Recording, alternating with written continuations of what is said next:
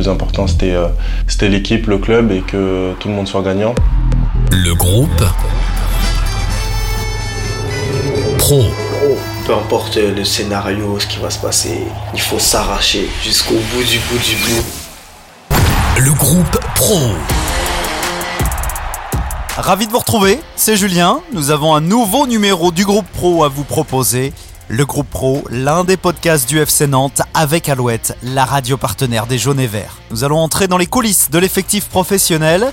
On ouvre la porte du vestiaire pour retrouver dans ce 13e épisode le numéro 15 du FC Nantes, Tino Kadewere. Et Kadewere pour le premier but L'attaquant s'est confié, il nous parle notamment de son enfance au Zimbabwe. On était obligé de faire beaucoup de sport. Ses études, axées sur le sport. L'académie pour moi, c'était tout le temps c'était le football. Son premier contrat pro à Harare City. J'étais au milieu buteur et c'est là aussi que j'ai commencé à jouer en équipe nationale. La suite de sa carrière en Suède. C'était pas facile pour moi dans un pays comme ça. En plus, on sait tous euh, comment il fait froid là-bas.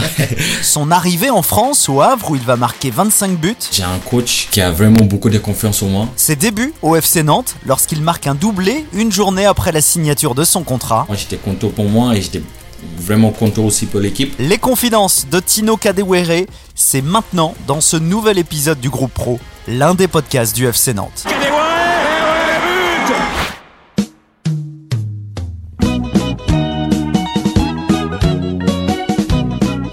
Zimbabwe, Harare, 5 janvier 1996, naissance du petit Tino, un petit garçon qui a très vite été attiré par le football. Pour moi, c'était une famille de football parce que mon père et mes frères, j'avais trois, frères, trois frères et, ils ont joué le foot. Donc moi, depuis quand j'étais né, c'était cool foot. Mais après, j'avais une école où j'étais pour 5 ans. Et là-bas, on était obligé de faire beaucoup de sports. Donc j'ai fait le football, j'ai fait le basket et j'ai fait le rugby aussi. Euh, c'était juste marrant, mais c'était souvent le basket et le football. Donc euh, déjà mon père il avait une académie et l'académie pour moi c'était tout le temps c'était le football. Tino va étudier à la Prince Edward School, l'équivalent d'un sport-études, une expérience très enrichissante pour le joueur. C'était une école de sport et, et c'est là-bas j'ai beaucoup évolué et déjà il y avait pas mal de bons joueurs aussi donc euh, c'était c'était vraiment magnifique d'être là-bas. Très soutenu par sa famille et attiré par le foot, Tino va intégrer le Harare City FC, un club qui évolue au plus haut niveau du Zimbabwe. C'était où j'ai commencé à jouer en pro et donc euh, c'était un club vraiment intéressant dans les villes, dans le capital. Il y avait pas mal de supporters aussi euh, parce que c'était un club de ville. C'était vraiment sympa d'être là-bas. J'étais au milieu buteur et c'est là aussi que j'ai commencé à jouer en équipe nationale. Et donc c'est juste après là j'ai signé en Suède. Très vite repéré par des clubs européens, notamment Sochaux, Tino va signer à l'été 2015 en Suède, à Stockholm, à Djurgården. Il revient sur ses débuts. C'était vraiment différent. C'était pas facile pour moi d'être dans un pays comme ça. Et en plus, on sait tous euh, comment il fait froid là-bas. C'était vraiment dur. Mais avant de partir en Suède, j'ai venu ici en France. J'ai allé à Sochaux pour faire euh, un essai. Et donc, j'ai fait une semaine à Sochaux. Et après, j'ai allé en Suède. J'ai fait une semaine là-bas. Et j'avais deux options. Mais pour moi, les plus, plus sympas, c'était en Suède. Parce que je parlais pas français et j'étais jeune. Et en Suède, tout le monde parle anglais. Donc, c'était vraiment facile pour moi d'essayer de, de, d'améliorer en Europe.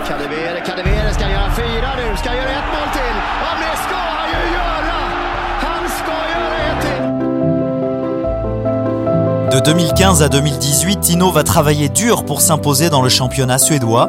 Il va être très soutenu par Bo Andersson, le directeur sportif de Djurgården. C'est vraiment grâce à lui parce qu'il m'a sauvé, il m'a il m'a cherché de Zimbabwe. Il m'a fait, il, a, il avait beaucoup de confiance sur moi parce que j'ai dit la vérité il y avait pas mal de joueurs africains qui sont venus en Suède, mais ils n'ont pas, ils ont pas beaucoup joué, ils n'ont pas beaucoup, ils ont pas fait euh, comment j'ai fait, mais pour moi, je pense euh, il était toujours euh, à côté de moi, il était toujours. euh, il était dur avec moi parce que lui, il disait j'avais les, les, qualités de faire mieux. Donc lui, tout le temps, après chaque match, il était.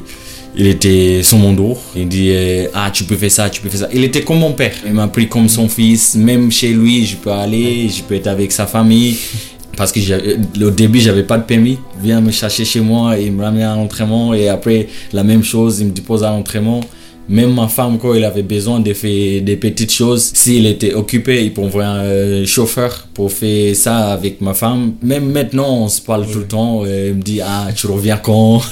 On se parle tout le temps. Chaque mercato, il m'envoie un message. Il me dit, ah, tu, tu viens, oh, tu fais quoi? Va continuer sa carrière de footballeur en France. Au Havre, il va signer avec le club de Seine-Maritime en 2018. Il nous raconte ses débuts en Ligue 2. Quand j'arrivais en Havre, j'étais blessé.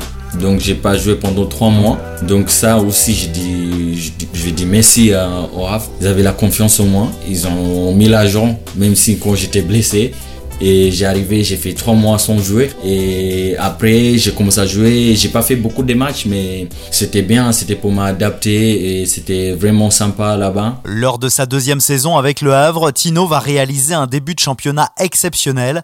Après 8 matchs, son compteur s'établit à 10 buts. Il est élu en décembre 2019 meilleur joueur de Ligue 2. L'attaquant nous a expliqué qu'il avait la confiance de son entraîneur, Paul Le Guen. J'ai fait euh, réunion avec lui. Il m'a dit ah j'ai déjà vu les autres, mais toi déjà je te connais, j'ai vu tes vidéos, j'ai vu, je sais ta, ta qualité. Je veux quand tu rentres sur le terrain, tu fais comment tu sais faire sur le terrain. Donc euh, franchement, il m'a donné la confiance. À partir de ce moment-là, dans ma tête, j'ai dit euh, j'ai un coach qui a vraiment beaucoup de confiance en moi, qui me disait euh, je peux faire comme je sais faire sur le terrain. C'était vraiment bien. Jean-Pascal Fontaine, c'est bien frappé. Encore une fois, le ballon qui traîne dans la surface de l'égalisation signée Kadewere. Centre Et ben voilà, voilà c'est beaucoup mieux. Et qui marque au Havre est-il vraiment utile de le préciser? Kadewere est dans la place bien sûr pour son 16e but en championnat cette saison.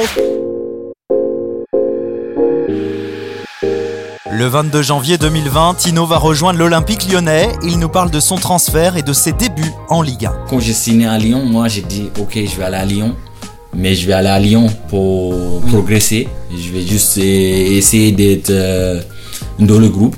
Je vais essayer de jouer un peu des matchs aussi. C'était vraiment un, un étape différent et pour moi euh, c'était c'était un moment extraordinaire pour moi et pour moi, pour les familles aussi même pour mon pays pour Zimbabwe parce que c'était moi le premier joueur euh, qui a joué pour un grand grand club comme ça sauf euh, Benjamin Maruaru il a joué en France mais après il a joué pour Manchester City.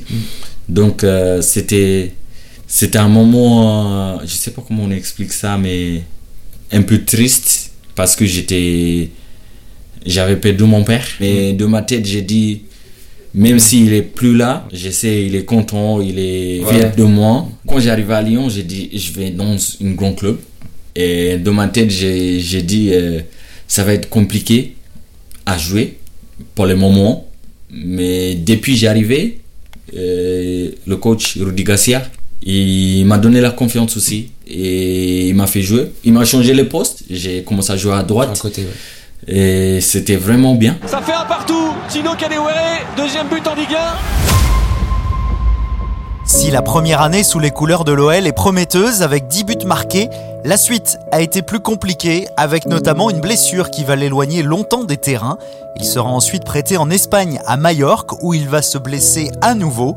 Après avoir travaillé dur pour revenir sur les pelouses, le 4 janvier 2024, l'attaquant va signer en prêt au FC Nantes et le lendemain, il rentre en jeu en Coupe de France face à Pau et s'offre un doublé. Moi, j'étais vraiment content parce que ça, ça faisait longtemps, j'ai pas marqué. Et après, pour faire un doublé, les jours de mon début et les jours de mon anniversaire aussi, c'était vraiment très bien pour moi. J'étais content pour moi et j'étais vraiment content aussi pour l'équipe parce que j'avais fait, je pense, 12 séances avec les, les groupes. Mais déjà, j'ai senti, euh, c'était vraiment bien et j'ai senti trop, trop bien c'était un match important pour moi, commencer bien et aussi euh, pour essayer d'aider l'équipe. Donc, euh, cette match-là, j'étais vraiment content parce que j'ai réussi à aider l'équipe et j'ai réussi à faire euh, un bon match aussi à mon côté.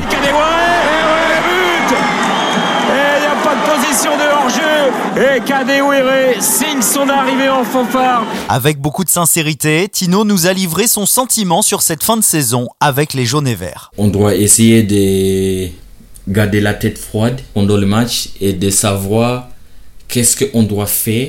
En phase offensive, c'est juste, euh, c'est c'est juste le dernier geste qui manque pour, pour tout le monde. On, on discute aussi dans le vestiaire, on dit euh, on doit essayer de retravailler ça, on doit essayer d'améliorer sur ça, parce que c'est pour moi, c'est que ça qui manque. Au retour du vestiaire, les Nantais ont conservé le même visage et continuent à être dangereux avec Mostafa Mohamed pour rendre le ballon à Tino Kadewere. C'est très bien exécuté.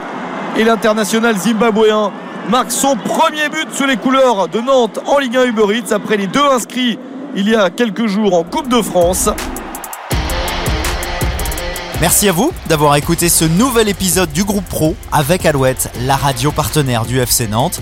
Une interview de Mathieu Gruaz. N'hésitez pas à vous abonner pour retrouver tous les épisodes. À très vite.